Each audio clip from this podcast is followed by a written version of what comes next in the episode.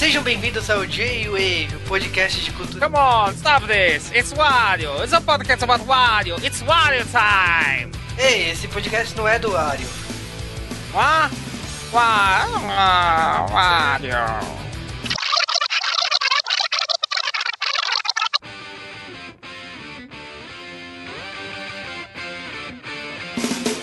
Bem-vindos ao J-Wave, o podcast de cultura pop, nerd e japonesa. Aqui é o Kaui e em Mario, bolo é sinônimo pra sexo. Olá, meu nome é Marvin Marvin. Aqui é o Juba e Gum Gum, alá aquela caca bum, bum bum, alá caca gumba. O podcast da semana passada pegou um cogumelo no meio do caminho e ficou tão grande que nós tivemos que dividir. E essa é a segunda parte. Muita gente achou que a gente tinha conseguido Charles Martinet de verdade pra fazer o pod, mas na verdade não, era só o Marvin. It's a me, Marvin. Sim, sou eu. Here we go!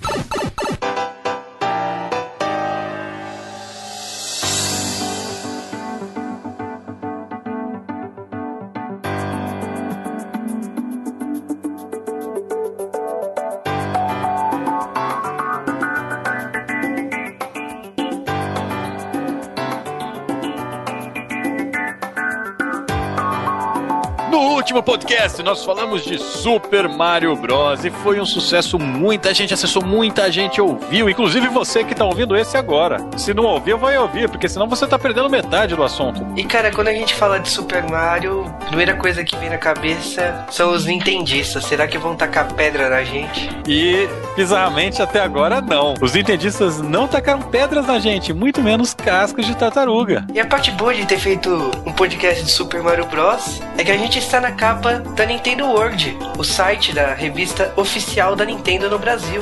É isso aí, o J-Wave tá atingindo cada vez lugares mais distantes. Uma curiosidade que eu acho que eu nunca falei em todos esses episódios do J-Wave é que eu sou um redator da Nintendo World. E uma coisa que eu nunca falei é que eu não sou da Nintendo World. Teve gente que reclamou que a gente pulou alguns jogos na outra parte, mas convenhamos, a gente pulou o jogo da Philips, o do CDI. Sinceramente, aquele joguinho de abrir e fechar portas, o Hotel Mario. Cara, Olha- aquele jogo é horrível. É, aquele jogo lá, eu acho que é um dos piores jogos do Mario, tirando os educativos. Mas aquele jogo, na verdade, ele foi feito é, com licença do Mario, né? Não foi a Nintendo quem fez o jogo. É, a Nintendo tinha feito um acordo com a Philips para desenvolver um acessório para ser encaixado debaixo do Super NES e acabou que esse acordo não deu certo e tal, a Philips lançou essa parte como um videogame, que foi o CDI. E saiu os jogos do Mario e do Zelda, já que enquanto esse projeto existisse, a Philips podia fazer o que quisesse com as franquias da Nintendo. Cara, esses dois jogos são, são muito bizarros. E bom, a única coisa que eu posso falar desses jogos é Well, excuse me, princess. Não, mas aí seria do desenho. ah, mas serve pra isso também. É vez. Excuse me, Nintendo. A gente não vai falar do CDI aqui, obviamente, porque, é, olha, se você sabe o que é CDI, você concorda que a gente não deve falar dele. E se você não sabe, você fica melhor sem saber, mas foi o maior passo em falso da indústria dos videogames da década de 90, né? E pô, a gente já destacou demais essa porcaria aqui no podcast. Então vamos pra segunda parte do Super Mario Bros. Exatamente. É, dessa vez a gente, de novo, a gente não vai ter correios na segunda parte do podcast, porque os correios vão chegar depois, no nosso próximo podcast. Então manda um e-mail pra gente em jwavecast.gmail.com. Deixa um comentário aí no blog que você estiver ouvindo, ou manda uma mensagem no Twitter. O nosso Twitter é JWavecast. Então é isso, galera. Vamos pra segunda parte do Super Mario Bros.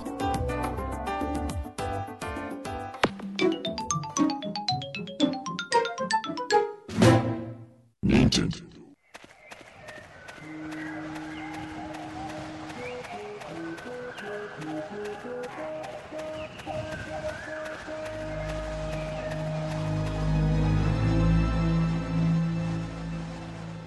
Hmm.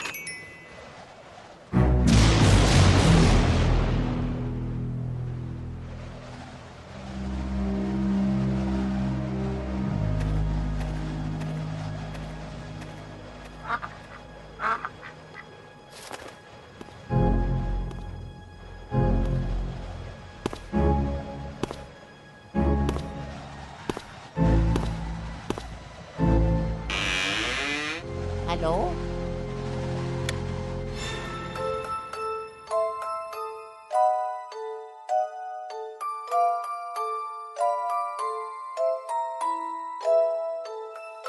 E agora vamos falar do Mario Verde. Eu não tenho palavras pra essa piada. Essa piada do videogame, cara. O Copa chama o Luigi de Mario Verde. Green Mario. Em 2001, a Nintendo lançava seu novo console. A primeira vez que o videogame da Nintendo tinha CD, não era mais cartucho, e era o GameCube. E dessa vez, a Nintendo optou não colocar o Mario do lado do seu videogame e colocou um personagem do mesmo universo, o Luigi. E foi o primeiro jogo de verdade do Luigi, Luigi Mansion. É. Luigi Mansion, pra variar, como todo jogo que tem o Luigi. O Luigi tá de férias. Na verdade, ele ganhou um prêmio, né? Ele foi no Silvio Santos, rodou o peão da casa própria e ganhou uma casa nova. E a parte mais legal é que essa casa tem fantasmas. É, e parece que a Nintendo, no GameCube, resolveu que todo mundo da família do Mario deveria ter um, um aspirador de pó. No caso do Luigi, era um feixe de prótons, né? Igual dos caça-fantasmas. É, aqui chamado de Poltergust 3000. E ele foi criado por um personagem recorrente agora do universo Super Mario Bros. É o Dr. E-Gage. E nesse jogo o Mario também tá perdido na casa ou algo assim. E Isso não é spoiler, não? Não, o Luigi fica o jogo inteiro. Mario! Oh, Mario! Mas assim, o Dr. E-Gage, ele adora inventar coisas, né, vou dizer assim. Porque se aqui ele criou esse aspirador pro Luigi, ele criou aquela máquina de jato de águas, o Flood, para o Mario usar no jogo Super Mario Sunshine. Dr. Legard também inventou a máquina do tempo do Mario e Luigi Partners in Time. O jogo ele tem uma mecânica completamente diferente daquilo que a gente havia visto em Mario até então. Na verdade, eu acho engraçado porque o Luigi ele anda parecendo Forrest Gump, né? Com, sei lá, com as costas todas retinhas assim. Você usa um analógico para controlar os movimentos e o outro para controlar a mira dele. Isso, naquela visão do Mario, ficou meio bizarra. Eu acho bastante engraçado, porque o Luigi caminha assim, ele tem que capturar os Bulls, né? Ele tem que sugar exatamente o caça-fantasmas. Mas no universo Super Mario Bros. E é muito engraçado, muito engraçado o jogo. E é um jogo curtíssimo, né? Curtíssimo, você chega no final dele rapidinho. O final dele, por sinal, é o Bowser. Ou será? Tá, não é o Bowser, é o Rei Boo fantasiado de Bowser. Porque o Luigi não tem culhões pra enfrentar o crocodilo tartaruga sozinho. Né, e o jogo tem algumas coisas que remetem ao Mario, né? Logicamente o Mario está no jogo, mas para você encontrar ele, tem o chapéu dele, tem a luva, estrela, carta, tem vários outros itens no jogo que vai remeter ao o irmão do Luigi. Calça, camisa, cueca, sapato. Caramba! Sério? Você não lembra? Não, não é. Aí eu sei lá, cara. Não acho que tenha sido uma ideia acertada da, da Nintendo de ter lançado justamente um, um título com o Luigi num videogame novo. O GameCube, ele meio que entrou perdendo a briga já, porque ele era um videogame que não era o padrão dos outros, né? Não seguia o padrão, ele não usava DVD, se eu não me engano, ele usava uma mídia do GameCube, não era? Era um mini DVD. Então o videogame já meio que não caiu tanto no, no gosto do pessoal. E um jogo desses daí, que a gente esperava algo é, no nível do Mario 64, e não tivemos, tivemos um jogo completamente diferente. Eu acho que não dá nem pra comparar um jogo com o outro, mas é, eu acho que não foi acertado. E mesmo com o Sunshine que veio depois, a- a- o GameCube realmente não, não foi um console que parece que veio pra vingar. Olha, cara, eu vou te dizer uma coisa. Pros videogames de mesa da Nintendo, eu acho que foi a decisão acertada justamente porque o sucessor dele, o Wii, veio com o Wii Sports. Então, não interpretou como um jogo ruim para lançamento. Lógico que se tivesse sido excelente, teria saído um Luigi Mansion 2 pro Wii, talvez. Engraçado que a partir de então, a maioria dos jogos referenciam esse jogo porque, bem, sempre quando o Luigi não tá de início do jogo, ele tá preso por fantasmas a partir de agora. Então, em Super Smash Bros. Brawl tem ah, o cenário do, da mansão do Luigi, tem referência no Super Mario Galaxy, tem referência praticamente em tudo a partir desse jogo. A partir É, desse então- jogo, o, o Luigi tem um pequeno problema com fantasmas. A Peach não aparece nesse jogo. A Daisy aparece? Ah, aparece, claro. Os sonhos molhados do Luigi. Você sabe que parando pra pensar agora, eu acho que a gente esqueceu de falar desse jogo no podcast de Caça Fantasmas, né? É uma realidade, cara. Agora, Sejamos francos, quem caça mais fantasmas, os caça-fantasmas ou Luigi?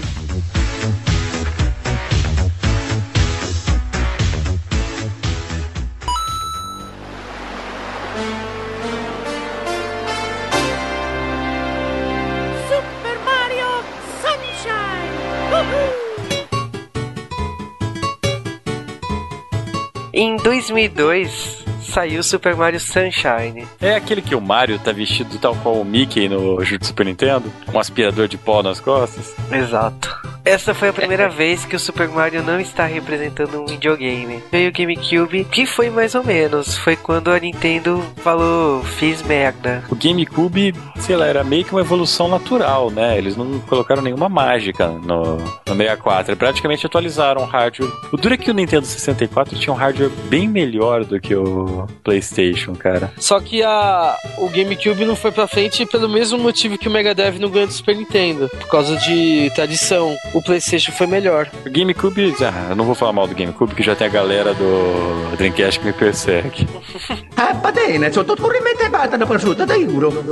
Veio o Super Mario Sunshine com a proposta de água. Mario e água podem combinar. É, Mario e água não se misturam, cara. Eu acho assim, Super Mario Sunshine é a evolução do Super Mario 64. Tem muita coisa ali melhorada. Dessa vez a Princesa Peach vai passar férias na ilha Delfino. Pode, pode parar, pode parar, pode parar, cara. Que, é, o Mario devia saber que não, Princesa Peach não podia passar férias em lugar nenhum, né? Mas dessa vez tem uma história, cara. Pior que ela nem foi raptada até o final de novo, né? Ela foi presa porque o clone do Mario, que ninguém sabia que era clone do Mario, pichou a ilha inteira. Então o Mario ficou com a tarefa de limpar a ilha e se recuperar os Shines, enquanto a Princesa Peach ficava presa em custódia do governo de Delfino. O que no mundo real ia causar uma guerra, né?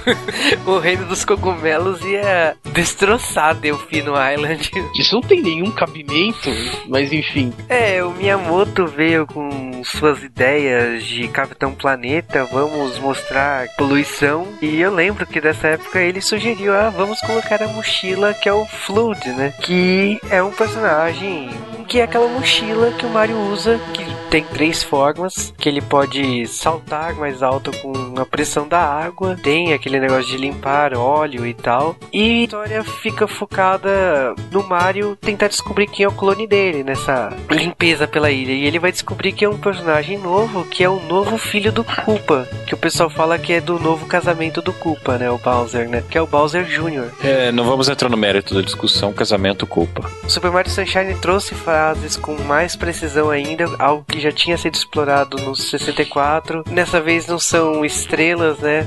São shines. A história é num vilarejo, não é no castelo. Tem a ilha lá de Delfino que você vai em lugares e tal. Acho que esse é o primeiro jogo que começa a exaltar a nostalgia Super Mario com músicas que remetem aos primeiros jogos.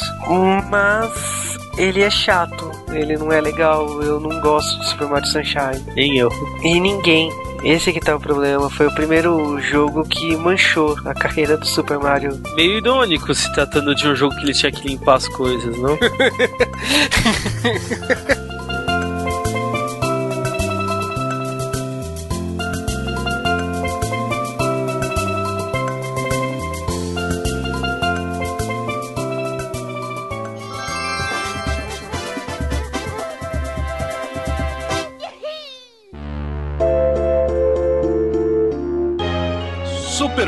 RPG 2. A Nintendo, quando anunciou o projeto Super Mario RPG 2, todo mundo achava, meu Deus, a Square voltou a fazer jogos com a Nintendo. E não foi bem isso, foi a Nintendo assumindo a franquia de RPG sozinha. Depois de 5 anos sem nenhum jogo de RPG em nenhum console da Nintendo. Esse jogo ele saiu para Nintendo 64, que é um dos consoles da Nintendo com carência de jogos de RPG. E esse jogo tem um enredo bem estranho. Tem um negócio do es- tesouro Starhood, e aí a Kami Koopa e o chefe Bowser e vão lá, conseguem selar as sete estrelas e vão atrás do Mario, né? Finalmente com poderes, né? Pra destruir o Paper Mario. Pra variar, a Peach convida o Mario pra ir no castelo. Ele recebe uma carta dela e ele vai lá pro castelo quando acontece um estranho terremoto.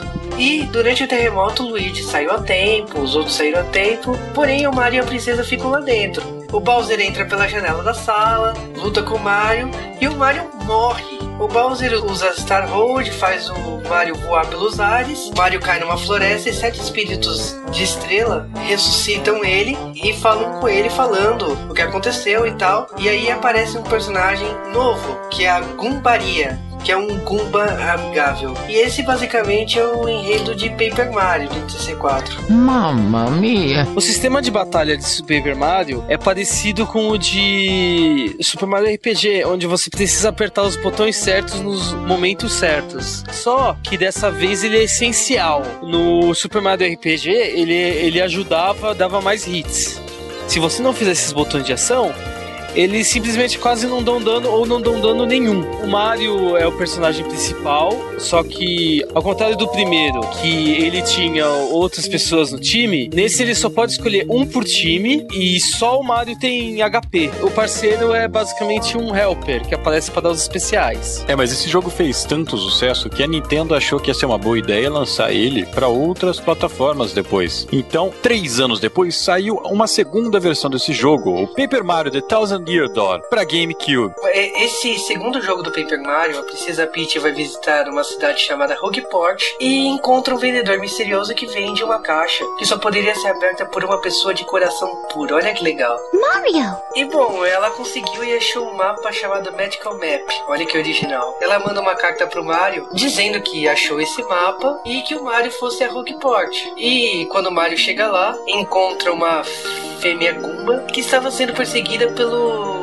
capitão do X-Nauts, que capturou a Peach dessa vez. Help me! Resumindo, Mario vai ajudar a Gumbella, que é o nome da fêmea lá da Goomba, e juntos vão procurar o professor Franklin, que é outro Goomba, logicamente. E ele explica sobre o mapa e tal, sobre as estrelas cristais, e ele explica sobre esse mapa e fala que é uma porta milenar para um tesouro que vai alimentar essa cidade da pobreza. Olha que bonito. E bom, a história vai focar na busca desses sete cristais que estão nesse mapa. É, esse jogo ele também é conceituadíssimo, assim como o primeiro. A galera que jogou adora esse jogo. A crítica considera esse jogo fantástico, graficamente, em questão de jogabilidade e tudo mais. Ele é uma evolução bem legal do primeiro jogo. O sucesso desse segundo jogo, dele ter sido tão bem recebido, fez com que uma outra versão, uma terceira versão desse jogo fosse lançado para o novo console da Nintendo. E três anos depois, o Nintendo Wii finalmente ganha sua versão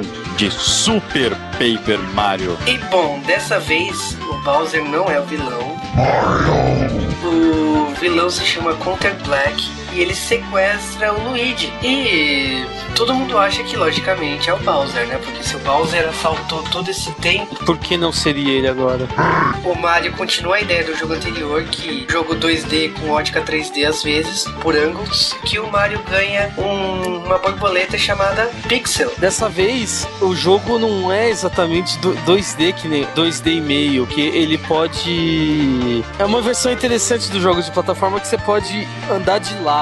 É difícil explicar isso pra quem não jogou esse jogo. Tem horas que você joga com o Wii Remote na forma do, do NES Classic. Tem horas que você vai ter que apontar na tela. Tem uma interatividade muito boa. Eu gostei muito. Eu zerei esse jogo. Não zerei tão rápido, não é um jogo rápido. Você vai adicionando seus, os personagens para sua equipe aos poucos, até o Bowser acaba entrando pra equipe. Eu gosto bastante disso. Dessa vez, o sistema de batalha é... não tem ba- sistema de batalha, propriamente dito. Ele é mais ação com RPG, então você não tem aquela a telinha de batalha que você escolhe as opções. Eu acho que foi um dos primeiros jogos do Wii que eu joguei. Ainda não tinha o Super Mario Galaxy. Esse jogo fez sucesso, o pessoal gostou. E pro novo console da Nintendo, o 3DS, que deve sair em algum momento do futuro ou do passado, dependendo de quando você ouvir nosso pod, ele também vai ganhar a sua versão, que será o Paper Mario 3DS. E nós estamos esperando ansiosamente por esse jogo. Thank you, Mario!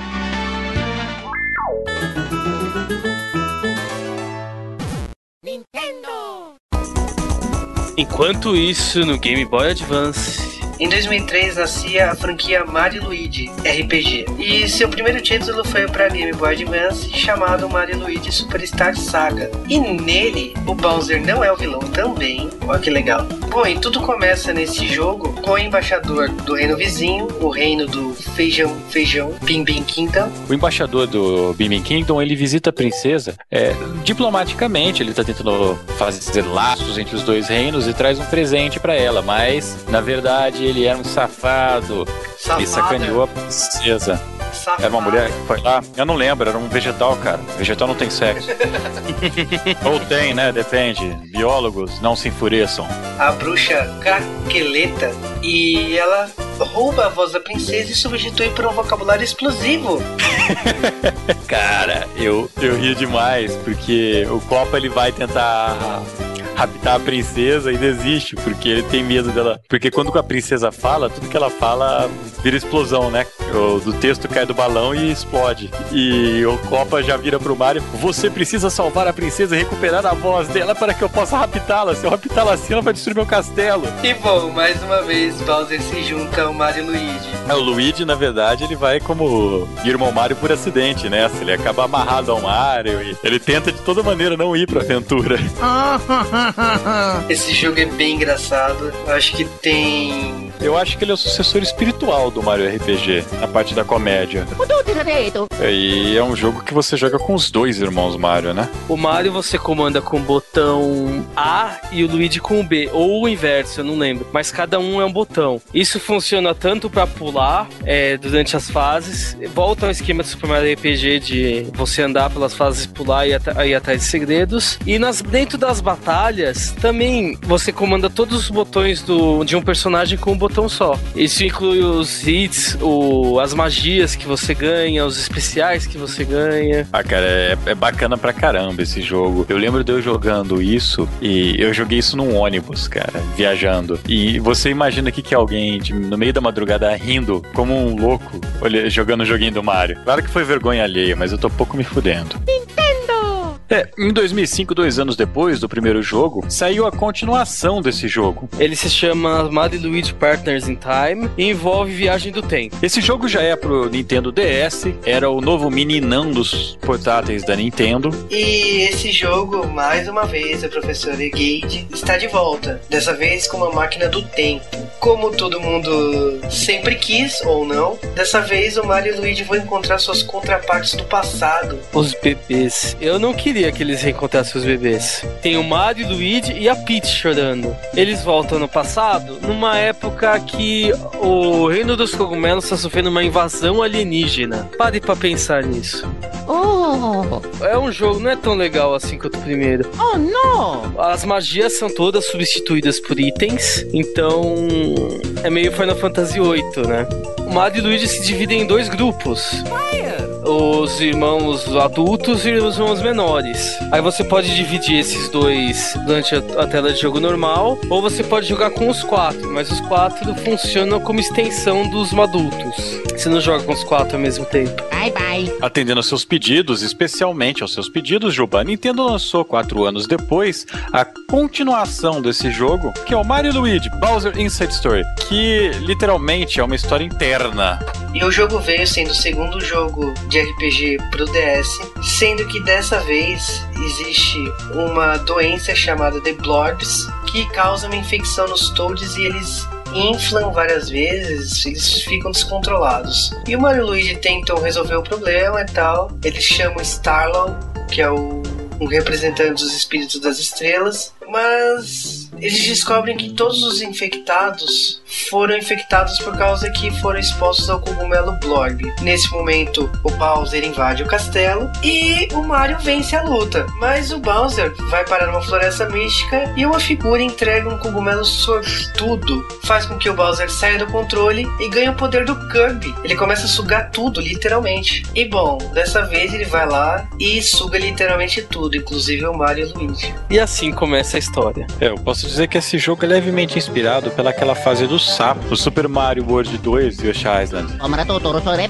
E pra variar, mais uma vez, não é o Bowser o vilão da história, é o Falfo. Falfo é um personagem recorrente da série Mario e Luigi. No primeiro, ele- é ajudante da bruxa. No segundo, ele, a derrotado, aparece dentro do, de uma loja secreta. E ele volta triunfalmente pra tentar destruir os irmãos Mario. E esse jogo é bem recente, né? Foi saiu ano passado. Eu acho que nem estávamos mais esperando esse retorno dessa franquia. Esse jogo foi feito em parceria da Nintendo com o estúdio Alpha Dream. Essa produtora não tinha feito nada de relevante até então. Pra você ter uma noção, entre os jogos dela tá Rantaro. E eu acho assim, foi uma parceria positiva para ambas as partes. Porque foram três jogos maravilhosos. Acabei de perder toda a credibilidade por esses jogos, cara. Por quê?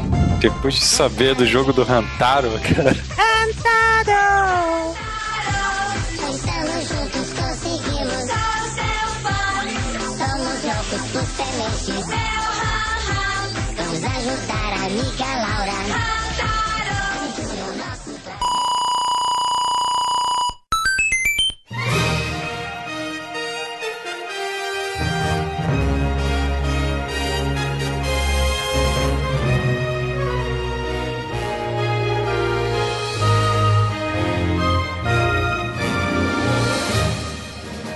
Galaxy! Oh, Galaxy!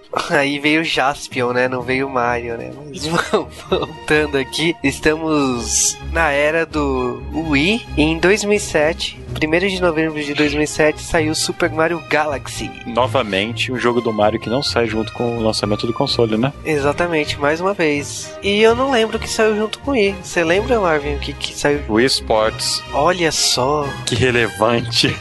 Cara, na minha época, se comprava um Super Nintendo, você ganhava ou Mario ou Donkey Kong, que são dois jogos bons. Você tem, Agora no... Você ganha o esporte. você tem noção que o Wii Sports é o jogo mais vendido do Wii e talvez da história? Eu acho que só foi mudar depois com Galaxy. Ai, que vergonha. A Nintendo vem, um videogame apostando no público casual, o Wii Sports tá aí pra provar, e Super Mario Galaxy vem pra mostrar que esse videogame não é só casual, e vai mostrar toda a totalidade do controle do Wii. E assim, você não gostou de Sunshine e você achava que Super Mario nunca mais ia voltar a ser o mesmo, e vem Super Mario Galaxy, que Os seus problemas acabaram. E acha que realmente Galaxy passou a, a tinta em cima do Sunshine. assim, Então, vai, o Sunshine vai ter que limpar de novo, né? Porque esse E falou assim: Olha, eu sou o sucessor oficial do Super Mario 64. E valeu a pena esperar. Super Mario Galaxy é sensacional. Podemos dizer que o Super Mario Galaxy salvou o Mario, né? Depois da merda. Porque o Mario tava, então, tipo, 10 anos sem ter um jogo bom. E ficou com muito tempo, um jogo só de esporte, é, jogo mais ou menos. Saiu o New Super Mario Bros, mas não empolgou muito. E bom, veio Super Mario Galaxy, tem uma historinha, festival centenário da passagem de um cometa, o Bowser ataca surpresa.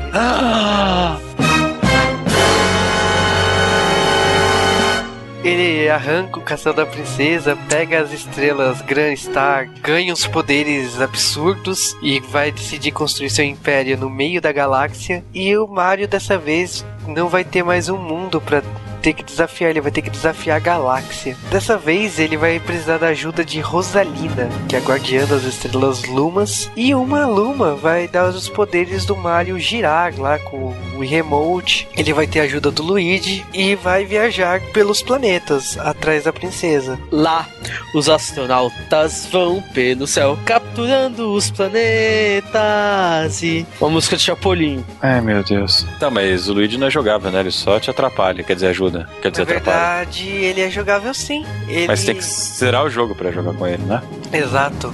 Depois de você terminar o jogo, você pode jogar com o Luigi, que tem a jogabilidade do Super Mario Bros 2. O engraçado é que algumas estrelas no modo do Mario estão com o Luigi. Então, nesse modo do Luigi, as estrelas estão com o Luigi. Preguiça de programador, o caramba, né, pô? E ainda faz piadinha, né? É, tem... Por que tem outro Luigi ali? Ele faz piada? Faz. Faz. Que ótimo, cara. Quero jogar essa bosta agora. Você vai ter que terminar com o Mario primeiro. Então eu não quero mais jogar. Esse jogo aqui também ele é conhecido por outro nome, né, Marvin? É. Então.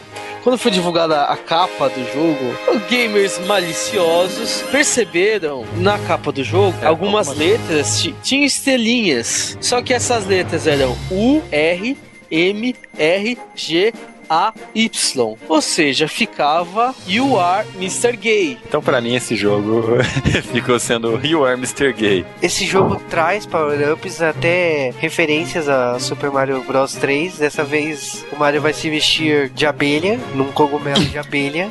Ele também vai se vestir de fantasma, um cogumelo. Tem o Spring Mushroom, que é um Mario mola, é uma roupa de mola. O personagem chato pra caramba de se controlar com a forma de mola. Putz. Eu acho que foi a pior roupa desse jogo. Tem a Red Star, né, que faz o Mario voar pelo espaço semelhante ao no Super Mario 64. E tem o Ice Flower, né, a primeira vez que o Mario usa gelo. E ele brinca de Holiday on Ice. Ele congela a água e ele patina sobre essa água. Esse jogo também pode ser multiplayer, e nessa hora eu coloco parênteses, porque você pode um jogador usar o Mario e o outro pode usar o direcional, seta que você usa pra pegar a Tarmit, né? É Stardits. Então é um sistema meio assim, Punchman, que sinceramente não me agrada muito como jogar em duas pessoas, mas é um jogo pra duas pessoas. Falando em itens, até então o item predominante da série Mario eram as moedas. Nesse jogo ainda existem as moedas é, e funciona como no Mario 64. Elas te dão vida, eles te dão energia, assim. Só que elas são muito poucas em comparação às Luminas. Você acha muitas. E eu acho assim, foi o primeiro jogo, né, oficialmente, que, que as moedas foram deixadas de lado, né? Sim, esses itens são usados para além de marcar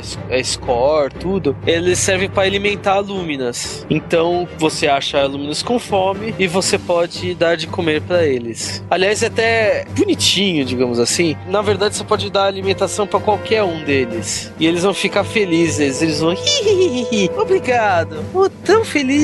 Não, mas assim, esse foi um jogo com história. O universo, no final, o Mario, com todas as estrelas, desafia o Bowser, ganha.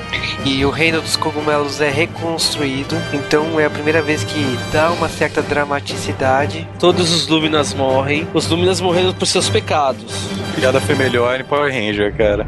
É, mas dessa vez foi literal. Tipo, Bom, o Miyamoto não gostou muito disso, falou que exageraram na história. Quando veio o anúncio do Super Mario Galaxy 2, ele decidiu fazer algumas mudanças. Vale lembrar aqui que a Nintendo nessa época tinha dois escritórios com uma distância de 100 km, 150 km de distância. E esse jogo foi feito totalmente por videoconferência. O Miyamoto só conferia por conferência como que o jogo estava indo. Então ele teve, vamos dizer assim, pouco envolvimento né, na produção desse jogo. E esse jogo é muito bom. Ou seja, Ou seja, tire suas conclusões, que eu não tô afim de tacar em- de pedra em mim. Mas assim, pra finalizar o Super Mario Galaxy, o Conde Kondo também está como produtor, ele já não faz mais a trilha sonora do jogo. Quem faz agora é o Mahito Yokota e ele queria muito que esse jogo tivesse uma batida latina. Então ele desenvolveu 28 músicas para esse jogo com ritmo latino e quando mostrou pro Kondo ele rejeitou. Legal pra caramba. E aí o Yokota desenvolveu três estilos novos, um deles é o orquestral, outro com orquestra, música pop, e foi uma mistura disso. Super Mario Galaxy foi aprovado pelo Kondo. Super Mario Galaxy tem uma trilha sonora fantástica pra mim, eu acho que é a melhor trilha sonora de todos os jogos. Faz referência muito aos primeiros jogos. Foi por causa dessa batida pop misturada com orquestra. Parece estranho, mas ouvindo é maravilhoso. pra mim é como se fosse mais ou menos um sonho. Eu acho que o principal problema do jogo são as últimas fases, que elas ficam repetitivas, elas repetem temas já trabalhados no jogo. São mais pra enrolar mesmo. A entre aspas secreta é mais legal, mas o resto é mais ou menos.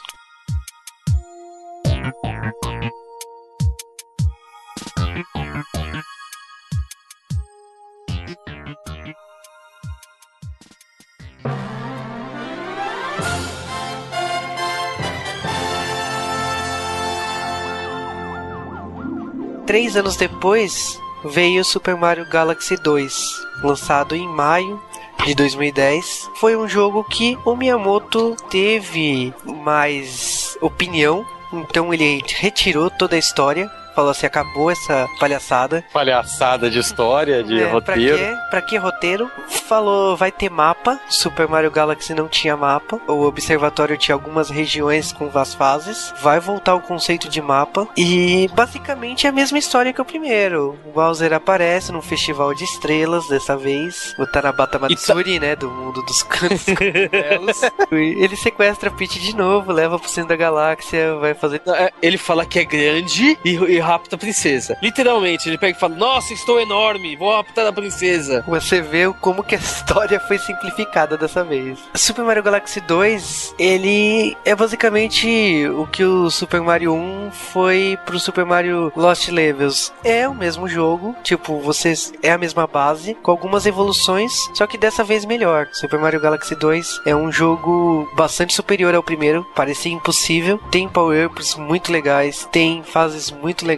Dessa vez você tem o Yoshi, uma nostalgia você usar ele. Ele corrige os erros do primeiro. Ele é bem mais difícil que o primeiro. O primeiro é bem fácil. O segundo, uau! Ele usa do novo sistema da Nintendo de explicar pra você como é que você tem que terminar a fase. Então eles, já que tem isso, vamos fazer difícil. E é bem difícil. E ele é politicamente correto. O, o jogo agora tem o sistema politicamente correto. Se você joga mais de uma hora, aparece uma mensagem na tela. Ah, você não está jogando demais? Você não quer descansar? Olha, sinceramente, tipo, acho legal, principalmente para crianças, mas fico preocupado do que daqui pra frente pode ter de politicamente correto nos jogos da Nintendo. Se eles me obrigarem a desligar, aí eu vou ficar puto. A Nintendo é basicamente a Disney dos videogames. É, esses avisos eu acho legal. Pra um público infantil eu acho bacana, pra quem exagera muito. E dessa vez, algumas fases você vai ter que usar o Luigi. Aliás, o Luigi aparece e fala assim: Ah, me deixa participar também da aventura, Mario e tal. Você pode optar por não, mas normalmente só pra ser simpático com o Luigi eu deixo sim. E você usa o Luigi naquela fase.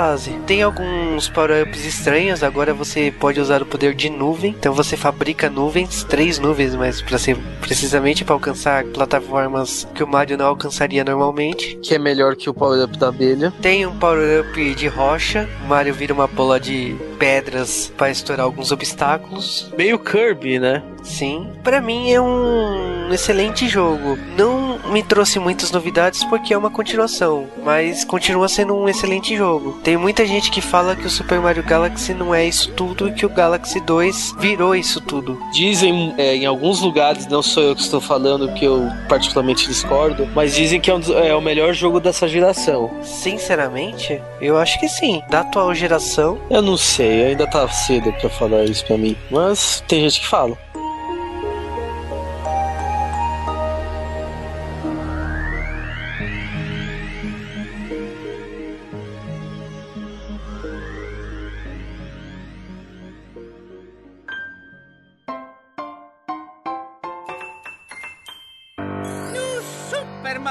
Mario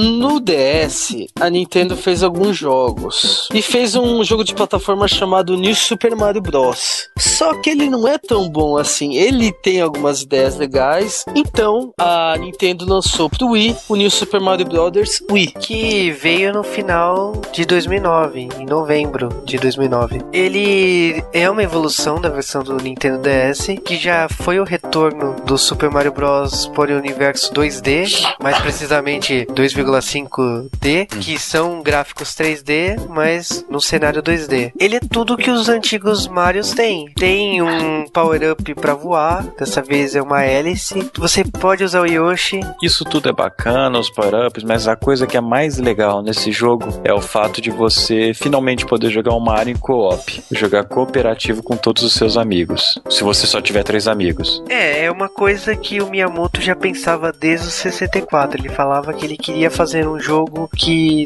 as pessoas pudessem jogar ao mesmo tempo. E dessa vez ele conseguiu. Ah, cara, eu, eu vou falar, tipo, por mais que o jogo não seja uma inovação em questão de Mario, é, esse negócio de jogar com muita gente, nossa, eu me diverti bastante já com isso. Eu já joguei com galera, deu muita briga. É, ele dá mais briga do que terminar o jogo. Ele é bem mais difícil quando você joga com mais de uma pessoa. Nossa, dificílimo, cara. É que nem jogar Battletoads de dois jogadores. É muito mais difícil, mas é divertidíssimo, cara. O caos que dá dá, a briga que dá, eu acho que paga. Paga o jogo, com certeza. Outra coisa, né? Pra mim, foi especial que foi o retorno dos filhos do Koopa, né? Do Bowser. Os Koopalings. Junto com o Bowser Ele- Jr., né, cara? Agora assumiu. Primeira volta, porque eles ficaram muito tempo sem aparecer. A primeira vez que eles reapareceram foi no jogo Mario e Luigi Superstar Saga. Só que eles aparecem só como chefes da dungeon final. E sem o Bowser Jr. Agora eles aparecem todos felizes e satisfeitos. Resumindo, se o Bowser casou duas vezes, ninguém sabe. Mas que tem oito filhos agora é oficial. Já que a gente tá falando de oito filhos, um dos filhos do Copa, especificamente acho que o filho do quinto castelo do Super Mario World, tinha um nome legal: Morton Copa Jr.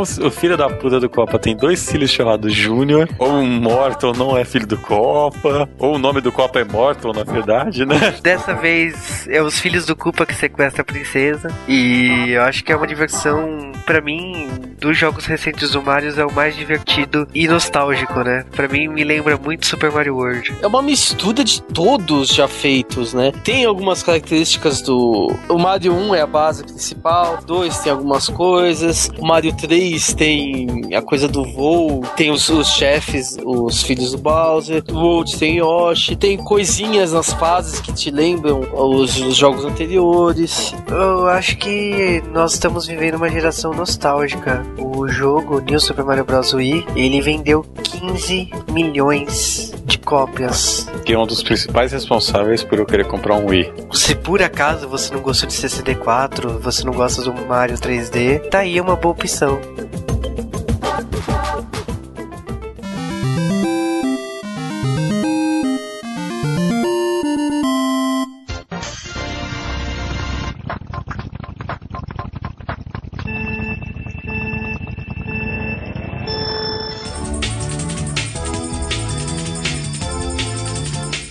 Além do, do Super Mario, que a gente tá acostumado, o jogo de plataforma ou de scroller, teve uma outra franquia do Mario que é bem grande, que é a do Super Mario Kart, que não necessariamente precisa ter história, né? Jogo de corrida com história, são só alguns jogos bizarros japoneses que o fazem, mas com certeza é uma das séries mais divertidas de jogos do Mario e uma das que mais quebrou amizade. É, é um jogo de corrida com trapaças, né? Então você pega alguns itens na pista, divertidíssimos, e, e zoa seu amigo. Mario Kart, acho que não tem tanto o que citar. É, basicamente permite que você jogue ou como corrida, ou desafie o seu próprio tempo, ou jogue em combate, sempre querendo quebrar a cara dos seus colegas. Esse jogo também ele foi repetido para todos os consoles da Nintendo depois disso daí. Então você tem Mario Kart para o 64, você tem Mario Kart para Game Boy Advance, você tem para GameCube, você tem para Wii. E todos eles têm uma fórmula básica. São quatro copas, cinco a partir do DS, com fases, com mapas baseados na franquia, a partir de Game Boy Advance com pistas velhas também inclusas, e muita diversão com seus amigos e muita sacanagem. Ah, cara, não tem jogo que você se diverte mais e que causa mais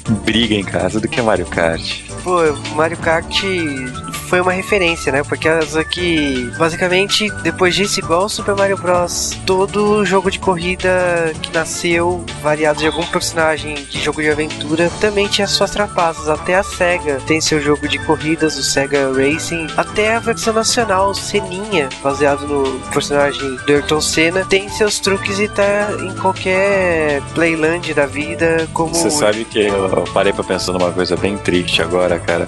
Que o desenho de TV original de corrida com trapaças nunca teve uma representação decente nos videogames, cara. É, corrida maluca, você tá dizendo. É, corrida maluca só fizeram merda pra ela, tadinho Dick Vigarista, cara. Acho que Mario Kart bebeu da fonte desse desenho da Hanna-Barbera e fantástico, assim. Foi pra mim mais uma série do Mario.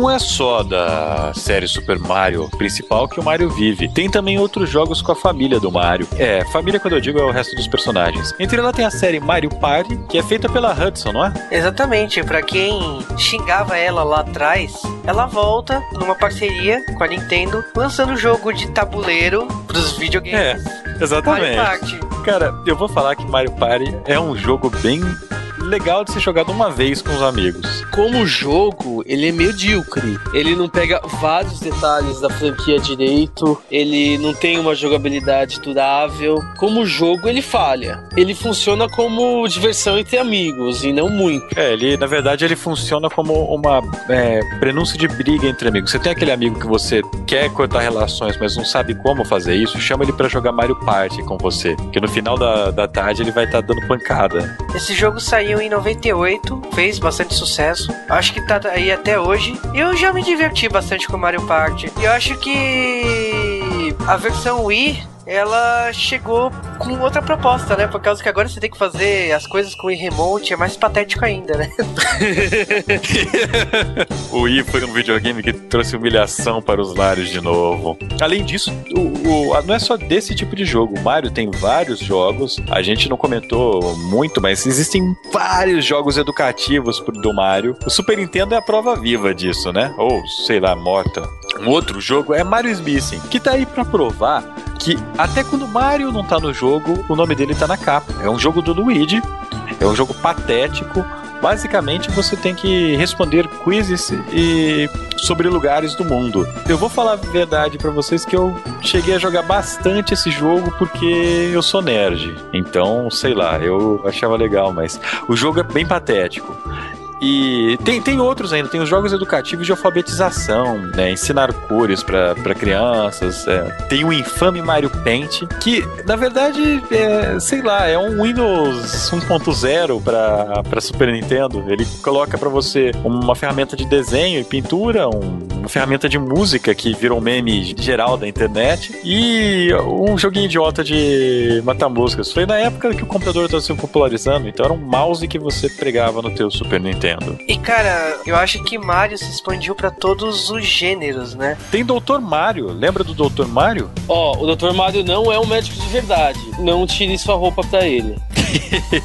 o Dr. Mario é, é- Era um puzzle parecido com um Tetris, mas nem tanto. A ideia é eliminar quatro peças da mesma cor. E os personagens secundários do Mario também tiveram seus jogos. O, o próprio Yoshikuki é um jogo legal. Acho que saiu pra NES, depois pra Super Famicom entrou o Tetris Attack com temática Mario. Nos portáteis da Nintendo, a gente tem jogos dos, de outros personagens da franquia. Por exemplo, tem o jogo da, da Princesa Peach, que é um rip-off do Mario que pra, pra DS, né? É, esse jogo eu não sei nem do que se trata, pra falar a verdade. Cara, é, é um Mario onde o- os power-ups são as emoções da princesa. Se ela tá brava, se ela tá feliz. Eu vou falar pra você que esse jogo é legal, cara. Esse jogo é bem bacana. Tem um jogo da, pra Wii do Wario, que é um Mario zoado. Tem um jogo pra Wii também, pro, pra Game Boy, que é um monte de minigames que você tem pouquíssimo tempo pra realizar, mas bizarramente é considerado como o melhor jogo de Game Boy. E aí veio a linha de esportes do Mario, né? Veio futebol, basquete, é, golfe, beisebol. É, o Mario realmente ele faz tudo, cara. No Wii, o Mario participa das Olimpíadas e participa de um monte de jogo. Uma das séries de jogos do Mario que é considerado como uma das maiores, né? É a série Smash Bros, que na verdade é uma série da Nintendo, né? Junta um monte de personagem e vamos ver no que que dá. A parte mais engraçada do Super Smash Bros. é que eles pegaram um jogo de luta que eles estavam desenvolvendo que eram os personagens sem fisionomia, eram cada personagem era de uma cor diferente e eles não sabiam como usar isso pra vender. E falaram assim: por que, que não pega os personagens da Nintendo? Nós somos a Nintendo, é só pedir e vamos ver no que vai dar. E pegaram, usaram Mario, Kirby. Aliás, é o próprio criador do Kirby que criou esse jogo e desenvolveu até a última versão pro Wii. E praticamente eu acho que é um dos novos clássicos da Nintendo. Todo mundo, quando sai um videogame da Nintendo novo, fala: vai ter Smash Bros. Tanto que o 3DS vai sair ano que vem e a primeira coisa que fazem é: vai ter Smash Bros dessa vez? Vai ser em 3D? Realmente. Fora esses jogos aí, o Mario, como eu disse, tem uma série de joguinhos irrelevantes, mas assim, não existe, eu acredito, nenhum outro personagem de videogame que tenha atingido um status de ícone tão grande assim como o Mario. O Mario, eu acho que ele é o ícone pra representar videogame, né? Não é nem pra falar de Nintendo. Quando você pensa em videogame, principalmente o pessoal mais leigo, assim, pensa primeiro no Mario. Eu acho que a Nintendo, ela criou um patamar e toda a indústria se mirou nela, principalmente na década de 90, finalzinho da década de 80, que todo console tinha que ter seu mascote. Então a Sega tinha o Sonic, o PlayStation quando surgiu todo mundo achava que era o Crash Bandicoot, depois o Rayman, mas a Sony nunca foi muito de mascote. Acho que ela começou a se preocupar recentemente com Little Big Planet, mas toda empresa de games quis ser a Nintendo e todo mundo quis ter jogos iguais os dela. Então Mario não é só uma lenda pra Nintendo ou pra quem gosta de videogames, mas ela é uma história que mudou a maneira que vimos brinquedos, jogos e até séries de TV. Realmente, eu acho difícil, no momento atual, surgir alguma lenda dos videogames assim que supere essa do Mario, porque ele chegou até onde chegou sem o que os gamers, principalmente os gamers hardcores, consideram como importante. O Mario não tem história. O Mario, eu acho que ele só tem carisma e jogabilidade. Se você for parar pra olhar, raríssimos jogos do Mario têm tanta história. Eu lembro agora rapidamente o Mario RPG e o Galaxy que vão ter história, né? E algum outro gato pingado de aí, aí no meio. Mas é, não é uma franquia que teoricamente não parece ser tão explorada, mas os personagens são bem definidos, são bem conhecidos. Eu acho isso um mérito muito grande da Nintendo. E a Nintendo ela não é uma empresa que dependa, vamos falar, exclusivamente do Mario. A Nintendo tem outros mascotes, é, dependendo do tipo de jogador que você é, você até conhece melhor esses outros mascotes, como o Link, a Samus, por exemplo. Acho que a Samus aqui no Brasil não é nem muito conhecida, eu acho. Ela só não é mais. só não é menos famosa que o Kirby, né? Mas eu acho que o principal que a Nintendo conseguiu fazer é contar uma história dentro de um jogo de maneira universal. Então, não precisa saber inglês, japonês, português. O Super Mario é isso. Qualquer um consegue jogar, qualquer criança, qualquer adulto, qualquer pessoa.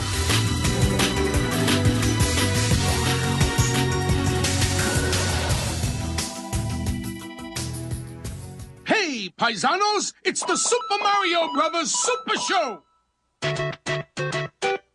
With the Mario Brothers and plumbing's a game. We're not like the others who get all the fame. If your sink is in trouble, you can call us on the double. We're faster than the others, you'll be hooked on the brothers. Uh. Hooked on the brothers. Yo, you're in for a treat, so hang on to your seat. Get ready for remarkable feats. You'll meet Coopers and Troopers, the princess and the others. Hanging with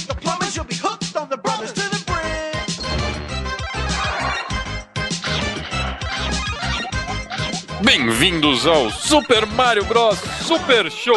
A coisa que nós lembramos melhor sobre esses desenhos do Mario é que eles eram horríveis. Tá, talvez eu não assistiria hoje pra quebrar a regra dos 15 anos, mas o Super Mario Bros Super Show eu assisti na TV Globo no show da Xuxa. Acho que a maioria aqui deve ter visto por lá mesmo, né? O mais bizarro do Super Mario Bros. Super Show é que nós tínhamos o Mario e o Luigi com atores live action, que daqueles típicos showzinhos de pré-desenho recebiam celebridades de eh, fama questionável, e que aqui pra nós brasileiros era totalmente irrelevante, porque eram celebridades menores que nós nunca iríamos conhecer, nem hoje. Com exceção do cara dos caça-fantasmas, do Winston, né? E o mais legal disso é que o Mario era interpretado pelo Capitão Lu Albano, que é um lutador de luta livre. Da onde tiraram? Quem achou que era uma boa ideia pegar um lutador de luta livre? O cara que achou uma boa ideia fazer um show live action do Super Mario, é, a gente não tem o que esperar de padrões dessa pessoa, né? Bom, vamos lembrar um pouco do desenho. Na verdade, muita gente vai confundir porque são três desenhos do Mario e não apenas um. Então vamos só diferenciar esses três desenhos, né? Pra dar uma cutucada na nostalgia que todo mundo tem dormente. É, esse primeiro, ele foi produzido em 1989. Foram produzidos 65 episódios, sendo 52 episódios sobre o universo Mario e os outros 13 feitos sobre Zelda. Era um desenho horrível do Zelda que ficou ficou queimado na mente de muita gente. Se eu não me engano, esse desenho não passou no Brasil. Provavelmente porque não passaram todos esses episódios aqui. Também porque era ruim, ruim, ruim. Mas deve ter sido dublado, provavelmente. É, tem uma chance. Se alguém lembra desse desenho do Zelda no Brasil, ou tem ele dublado, fala com a gente. A gente não gostaria de saber, mas a gente vai por questões profissionais. Mas eu lembro que essas cenas de comédia no começo eram. Horríveis, horríveis. O episódio que eu mais me lembro é que eles faziam uma máquina de pizza e a máquina pira e começa a fazer um monte de pizza zoada. Aliás, lembra que eles adoravam pizza? Algo que nunca teve na série. Por sinal, o desenho também, eles ficavam a maior parte do tempo falando sobre massas. Eu lembro do Geleia, a participação dos caça-fantasmas nessa parte live action que fizeram um aspirador de pó com um pano verde em cima e falaram que era Geleia. Vergonha alheia. Esse foi um dos desenhos que mais confundiu minha cabeça quando criança sobre o significado da palavra bombeiros. Se afastem, seus desprezíveis! Estão lidando com um bombeiro licenciado! É, comer bombeiro também. Muito bom. Ah, Porque eles diziam-se ser bombeiros, mas eu tinha outra concepção e, caraca, quem que foi o idiota da tradução que não sabe a diferença de bombeiro e encanador? Quem que foi o cara que traduziu plumber, de que tem a ver com realmente bomba de, de água, como bombeiros, sendo que a tradução seria encanador? O desenho já é ruim, a tradução não ajuda, pô. Agradeço a Rede Globo, porque eu lembro que eu aluguei isso em VHS, foi lançado pela Globo Video na época. Além desse Super Mario Bros. Super Show, também tiveram outros desenhos do Mario, que passaram na Rede Globo. Teve as aventuras de Super Mario Bros 3 e ele foi feito no ano seguinte, em 1990. E nesse caso teve só 26 episódios. Nesse caso eram superior à primeira temporada, vamos dizer assim. Entenda como quiser. Por causa que não tinha a parte live action, dançaram os atores. Não lembra que eles, eles dançaram, mas eles dançavam também. Na abertura, meu Deus! E no encerramento também, que não passou aqui no Brasil, porque eles não passam no. no porque a Globo não passa. Tradição, não, isso é tradição brasileira. Encerramento é coisa de americano. E aí, nesse caso, tinha os filhos do Culpa e tal. Eu achava a série divertida porque eles deram umas finalidades engraçadas, né? A Wendy ser uma patricinha. Eu gostava muito disso. Que sentido faz alguém querer a Casa Branca? É, ela queria a Casa Branca e a França pra fazer compras. Tipo. Não, cara. Todos os filhos do Copa eram disfuncionais. Aliás, a família inteira tinha problemas. É, e assim, cada episódio tinha um dos filhos do Culpa indo atrás do Mario. Teve alguns episódios que um dos filhos do Culpa, que era um cientista, fez uma máquina que todos os negócios no mundo real transformava em objetos para dar itens ao Culpa. Então o Culpa ganhou a folha para ele virar um guaxinim. Tinha uns episódios muito estranhos, mas eram divertidos. Entenda como quiser. Além desse, teve um desenho do jogo seguinte do Mario, né? Que é o maior sucesso do Super Nintendo, que foi o jogo do Mario World. Que é um desenho bem mais curtinho. É, essa série foi feita em 91, na mesma época, um ano depois, vamos dizer que deve ser a terceira temporada. Nesse caso, eles juntaram com outra série que tava rolando na época, que era a Capitão N, o mestre do jogo. E como as duas séries não estavam indo bem das pernas, eles decidiram dar uma outra temporada juntando as duas. Então, era 10 minutos de Super Mario World e 10 minutos de Capitão N. Horrível, na minha opinião. Não, ambas as séries são ruins, né? É difícil imaginar porque elas estariam indo tão mal. Agora, você junta merda com merda e espera que saia algo além de muita merda de lá, é complicado. Nesse caso aqui, eles piraram. Eles acharam que no mundo dos dinossauros tinha homens das cavernas. E um dos amigos lá do Mario, o Luigi, o Yoshi, a princesa, era um molequinho das cavernas. Era bizarro ter aquele personagem ali. Eu falei, o que que isso tá fazendo aqui? Convenhamos que nenhum roteirista de, desses desenhos deve ter jogado algum jogo do Mario, né? Eu aguentei, quando eu era pequeno, eu aguentava as diferenças do Mario. Eu aguentava as diferenças do Mario 3, mesmo tocando todos os nomes de todos os personagens que não era Mario, Luigi, é, Precisa Tudo, Skull e Bowser. É, nem o Bowser, né? Porque ele é Copa. Ele é a Copa aqui. Eu podia aguentar tudo isso, mas a partir do momento que eles achavam que tinham o Humanos das Cavernas e tudo era baseado em coisas das cavernas, não fazia o menor sentido pra mim. Eu- naquela época eu já pensei, não. Eu acho que esse moleque das cavernas era pra competir com o DuckTales, sabe? O Buba. como que alguma coisa. comp- Cara, não tem como competir com DuckTales lá e não tem como competir com DuckTales hoje. Está bem, está bem. Tudo começou quando o Mario, a princesa e eu fomos até o mundo dos dinossauros. Havíamos banido o Rei Copa do Reino dos Cogumelos, mas ele deu um jeito de ir para o mundo dos dinossauros. E quando chegamos à cidade do reino, o lugar estava deserto. Os jogadores de futebol Copa agarraram a princesa. Mario foi agredido por um feiticeiro Copa e por um Magno Bill. E eu me deparei face a face com uma estranha criatura. Ah! Caí durante horas. Mas, cara, uma coisa que eu me lembro muito do Super Mario World é o do episódio de Natal, que o Mario vai contar a história do Papai Noel pro esse molequinho aí. E aí ele se veste de Papai Noel com uma barba branca e aquele cabelo marrom dele. E Yoshi vira a única rena. Cara, como esse desenho era ruim. Então, mas ainda tem uma coisa que todo mundo lembra dessa série do Super Mario World. Que ela acabou? Não, é o maior meme da internet. É o Mama Luigi. Ela é dessa série, porque eles inventaram uma origem pro Yoshi que só tinha um. E foi descoberto no centro da Terra. O Luigi caiu lá, caiu por vários dias. E um dia lá ele resgatou um ovo, o ovo rachou e o dinossauro olhou pra cara dele e falou: Mama, Mama Luigi. Uau! e aí isso tá pela internet, tá pelo YouTube, qualquer lugar que tenha o Mama Luigi. Eu já estou indo, Luigi! O que? Este mini dinossauro está lhe causando problemas, irmãozinho? Eu resolvo pra você. Ah, ah, ah, não, Yoshi, esse é o meu irmão Mario! Agora eu entendo os sentimentos de uma almôndega. Yoshi não gosta de almôndega, é uma porcaria. Ah, essa não, eu fui vomitado, ora! É pra não mexer com meu novo amiguinho Yoshi. Mamãe Luigi. Calma, bafo de lagarto, eu não sou su... Mamãe? Mamãe Luigi?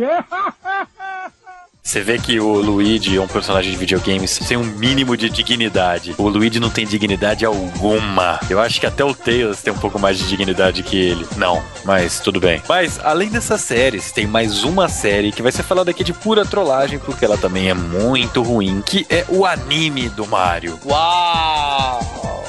Primeiro anime do Mario, ele foi produzido em 1985 mesmo. E ele é derivado de um mangá do mesmo nome, que foi publicado naquela época e é lançado até hoje. Então, todos os jogos do Mario acabaram inspirando essa história. Essa história não é nada fiel, tem várias mudanças, mas pelo menos ela mostra uma origem pro Mario. Foi a primeira vez que você vê por que, que o Mario foi parar no mundo dos cogumelos. Porque ele comeu um, provavelmente. Na verdade, não. Na verdade, eu, a gente vai até deixar o vídeo aqui no link. Ele vê na televisão a princesa ter um colar lá que tem um poder estranho. E o Mario, na hora, não entende nada. A princesa invade o quarto dele, o quarto que ele tá. Ou aparece o Bowser atravessando esse universo também e sequestra a princesa. E o Mario fica perplexo e fala assim: Não, eu vou atrás dela. E vai. E o, Lu... E o Luigi vai junto. Exatamente. o bizarro é que o Mario nessa época ele ainda não tinha. Como não tinha saído o Mario 2, o americano, né? O Mario não tinha, nem o Mario nem o Luigi tinham a caracterização que eles têm hoje, dos italianos baixinhos, gordinhos. E, o Luigi ser um italiano mais alto e magro. Eles não tinham essa característica, não tinham nem as cores, né? Porque o Mario e o Luigi era simplesmente uma troca de palhetas de cores. Então, nesse jogo você tem que o Mario, é, ele usa uma roupa parecida com a normal, né? Um vermelho, acho que é um vermelho e azul, mas é com é, cores invertidas. E o Luigi usa uma roupa amarela. Os caras nem pra pegar o jogo, jogar no segundo jogador, pra ver que é, la- é verde e branca. Mas na verdade essa cor é por causa do primeiro Mario Bros mesmo, não do Exato, Super. é exatamente do primeiro Mario. E o nome desse filme, Super Mario Bros. Peach Hime Kyushitsudai Sakusen, que significa Super Mario Bros. A grande missão para salvar a princesa Peach. Não, pra você ver o tamanho do nome, só pode ser um episódio de Dragon Ball. A grande missão para salvar a princesa Peach. Porra, o spoiler tá todo ali, ó. Tá. Os episódios de Dragon Ball falavam até o final do episódio. Goku morreu. Goku morreu, Vegeta foge da Terra e os heróis têm um ano de espera. E sabe o que é pior? Ele estava jogando no Famicom. E de repente, num joguinho lá com um cara com um taco de beisebol, o, a princesa aparece e sai da tela. e a parte mais hilária, hein? na hora que a princesa sai, sai tudo pra fora da televisão. Então sai tartaruga, sai gumba, sai tudo invadindo o quarto do Mario. Uau! Bom, nós já percebemos que o Mario realmente não tem sorte alguma com animação. Mas assim, ah, esse filme foi feito em. Logo em seguida do primeiro jogo, é baseado nesse mangá. Acho que é perdoável, né, esses erros. Hum, eu não, não vejo perdão, não. Eu não perdoo nada tão fácil assim. Eu perdoo qualquer coisa a partir do momento que for bom. Ou seja, você também não perdoa. Então, não. Veredito então pros desenhos do Mario. Vocês assistiriam de novo? Com uma arma apontada pra cabeça de vocês? É, hum, deixa eu ver. Deixa eu pensar, calma aí. Essa, essa é boa, essa é difícil. Morrer ou ter que ver o, o desenho do Mario? Não sei, depois eu respondo. Há muitos e muitos anos atrás, a Terra era dominada pelos dinossauros. Eles eram grandes, por isso ninguém se metia com eles. Na verdade, ninguém se metia com eles porque não havia gente ainda. Só os primeiros mamíferos pequenos. A vida era basicamente boa. Quer saber? Melhor do que isto, a vida não fica.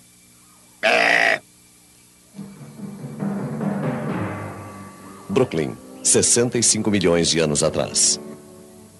Foi então que algo aconteceu. Um meteoro gigante atingiu a Terra. Adeus, dinossauros. E se os dinossauros não foram todos eliminados? E se o impacto daquele meteorito criasse uma dimensão paralela onde os dinossauros continuaram a evoluir, tornando-se seres inteligentes, impiedosos e agressivos, assim como nós?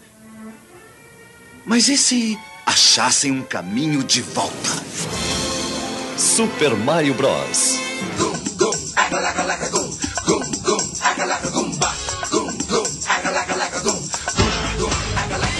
Existem poucos filmes no universo em toda a história do cinema que conseguem atingir um patamar de ruindade tão profundo quanto o filme do Super Mario Bros. Super Mario Bros. O filme, pra vocês terem uma noção que não é só a gente que tá com birra, a revista Time fez uma pesquisa das 10 piores adaptações de videogame e Super Mario Bros.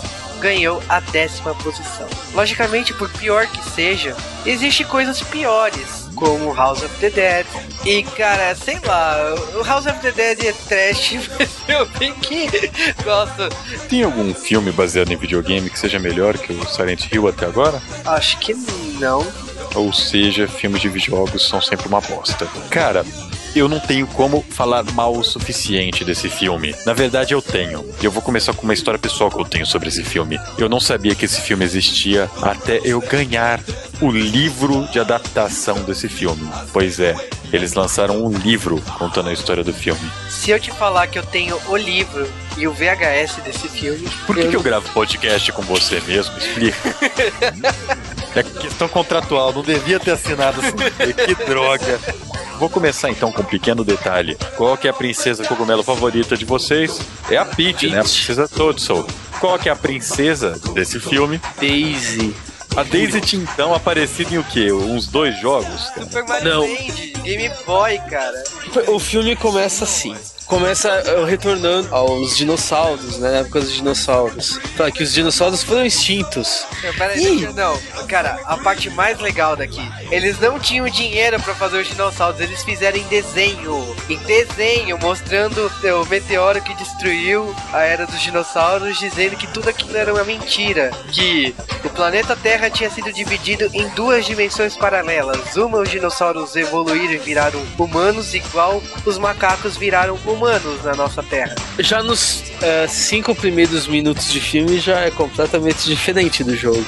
E aí, cara, você é apresentado por uma princesa fugindo do seu reino que foi devastado e deixa uma criança. Ela deixa um ovo na frente de um orfanato. E você fala, que porra é essa? Após 20 anos, Em vez de Flashman aparece uma linda garota, que é a atriz Samantha Mates, que interpreta Daisy, que virou uma arqueóloga. E ela tá sendo sabotada por uma empresa chamada Scapelli. E o Luigi, todo meninão, vai lá cantar a moça e ajuda ela. Detalhe que o Luigi nesse filme, o Joe Leguizano, ele não é, ele não tem nada de italiano, ele é um latino genérico, né? Exato. E, cara, é, fica, sei lá, um Mario, uma cara questionável de italiano, e a porra do mexicano, porto-riquenho, como irmão adotivo dele. Cara, eu, eu- ah. É aqui, a gente só pode chegar até aqui. Eu vou a pé o resto do caminho. Não, não, não, espera, espera, espera um pouquinho aí. Madame? Oh, muito obrigada, senhor. Bem, obrigada pela carona. Foi um prazer em me conhecer. Não, não, não, prazer em conhecê-la. É. Jantar. Você come? Como? Jantar? Claro. Hoje à noite. Hoje à noite? Oh. Tudo bem. Às seis horas tá legal pra você? Bem aqui. Ótimo. Tchau. Tchau, hein? O que você faria sem o seu irmãozão, hein? Eu bem que gostaria de descobrir. Ah, qual é? Eu ia convidar ela, sabia? Ah, ia nada. Você ia deixá-la ir embora. É, agora ela vai pensar que sou um tremendo idiota. Se você vai encontrar com ela hoje à noite, seja um cavalheiro. É, por que não contou pra ela que eu chupo o dedo, hein? Nesse lugar. Cara, a gente não pode falar de Power Ranger, não? Bom, vamos terminar esse filme, vai? Tá, vamos, vamos falar só então as coisas decentes, porque eu não quero lembrar de ninguém desse filme. Tem a aparição do Yoshi também nesse filme, né? Que ele é um dinossauro aparição- pequenininho. Tem a aparição do Toad também. Tem a aparição dos Gombas. Tem a aparição de uma senhora lá que dá botas de pulo pro Mario. Cara, é um mundo cyberpunk aquilo. Que droga. O legal é que essa mulher que dá as botas pra ele, o nome dela é Big Berta. Big Berta é um peixe. Olha, sério. Para. Não dá, não dá, não dá. Esse filme é muito ruim, cara. Quem que foi o filho da puta que teve a ideia? Quem que dirigiu essa bosta, cara? Foi, foi três diretores, olha que legal. Foi o Rock Morton, Annabelle Jenkel e Roland Joffé. Espero que estejam passando fome hoje em dia. O roteirista de Super Mario Bros. o filme é o mesmo roteirista de Bill e Ted. Uau! Porra, mas Bill e Ted é engraçado. E veio dois anos antes. Não é o caso? Cogumelos, cogumelos. Eu go... Cara, eu acabei de fazer uma análise rápida nos currículos de todo mundo. Ninguém que fez esse filme sobreviveu ao filme, tirando Dennis Hopper. Eu, eu acho assim, o John Leguizamo ele até fez alguma coisa depois, mas ele faz só coadjuvante, né? Resumindo a ópera, eles acabam para tentar salvar a princesa que é raptada, indo para um- uma dimensão paralela, que é a dimensão dos dinossauros. E lá, eles são dominados pelo Koopa. Nada mais, nada menos que Dennis Hopper. Que nessa versão não é uma tartaruga. Ele evoluiu do Tiranossauro Rex. Ai, caralho, caralho. Cara, esse filme é muito ruim. Nossa, eles fazem diversas citações horríveis. Mas tem uma piada desse filme que, que virou um meme também. Que talvez seja a única piada que alguém vai lembrar desse filme. Ei, peraí, peraí, seu polícia, não empurra não! Tá pensando o quê? Eu tenho os meus direitos! tá? Pera, olha aqui, ó. É isso mesmo, havendo um engano, porque Eu quero eu falar não com a autoridade nada, competente. Eu um Eu quero saber do meu encanador. advogado. Peraí, eu, eu preciso... Você não tem esse direito. Mário. Sobrenome. Mário. Muito bem, como se chama? É, Luigi. Luigi Luigi? Eu te quebro Não, cara. Luigi Mário. Tudo bem. Quantos Marios tem aqui? Bom, tem três: Mário Mário e Luigi Mário. Mike, Mike, ajude os Marios a irem aí pro lado. O roteirista que criou essa piada, ele devia ser fuzilado, sabe? Sem direito ao cigarrinho. Não, e, o- e o cara lá no final da cena. Então prenda os três Marios e o Luigi que tem aí. Ai, cara, que filme ruim, que filme ruim, que filme ruim. Os cogumelos do filme viram, na verdade, cogumelos de verdade, são fungos. Porque eles têm uma máquina que consegue alterar a evolução das pessoas até o ponto primordial. E como todos sabem, os seres vivos eram dos fungos, né? Os animais eram dos fungos. Not! É, nossa, e fungos são coisas brancas, são. São é, fungos realmente, cara. São fungos de verdade. Não são co- cogumelos bonitinhos que a gente esperava. Tem até a porra de uma bobomba, não tem no filme? Pequenininha, que fica uma cena de 10 minutos daquela desgraça andando. Cara, esse filme é ruim. Esse filme é muito ruim. Sabe o que é a parte mais legal disso tudo? Eles salvam a princesa e tal. E você acha, beleza, fim da história. Não, tem uma deixa pra uma continuação. A Daisy aparece de guerra, entra na casa dos Marios. Tá aberta. Luigi, Mário! Daisy! Tem que vir comigo, preciso de ajuda. Por quê? Qual é o problema? Vocês não vão acreditar. Acredito sim. Acredita? É, eu acredito. E ela tá com uma roupa toda rasgada, assim, como se ela estivesse na guerra com uma bazuca na mão. Atenção, ouvintes. A seguir, ironia, sarcasmo e piadas de duplo sentido.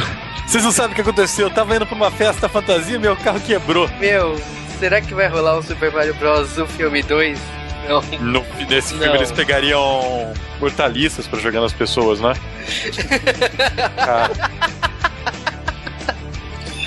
Por isso que ela tava com uma bazuca na mão. A munição da bazuca é hortaliças. Óbvio.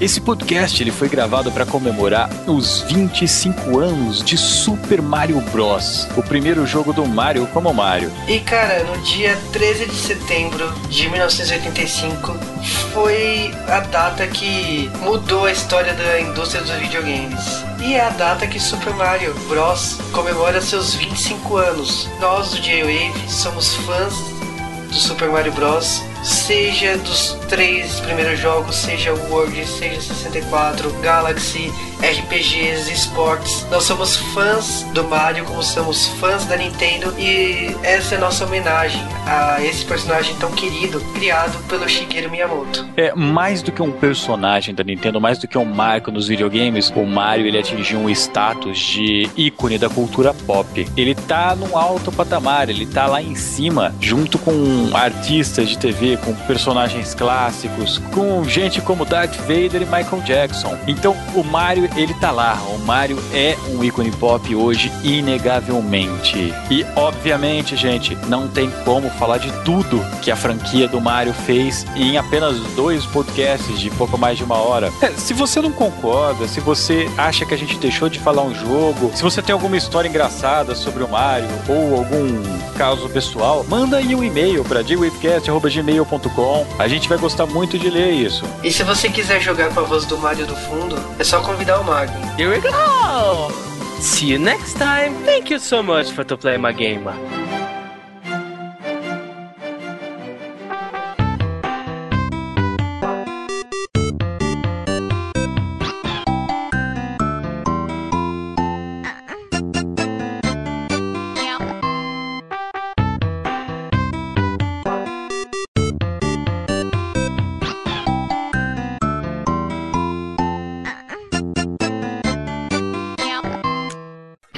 Caramba, você acredita que depois de todas essas horas de gravação ninguém fez a piadinha do Mario? Que Mario?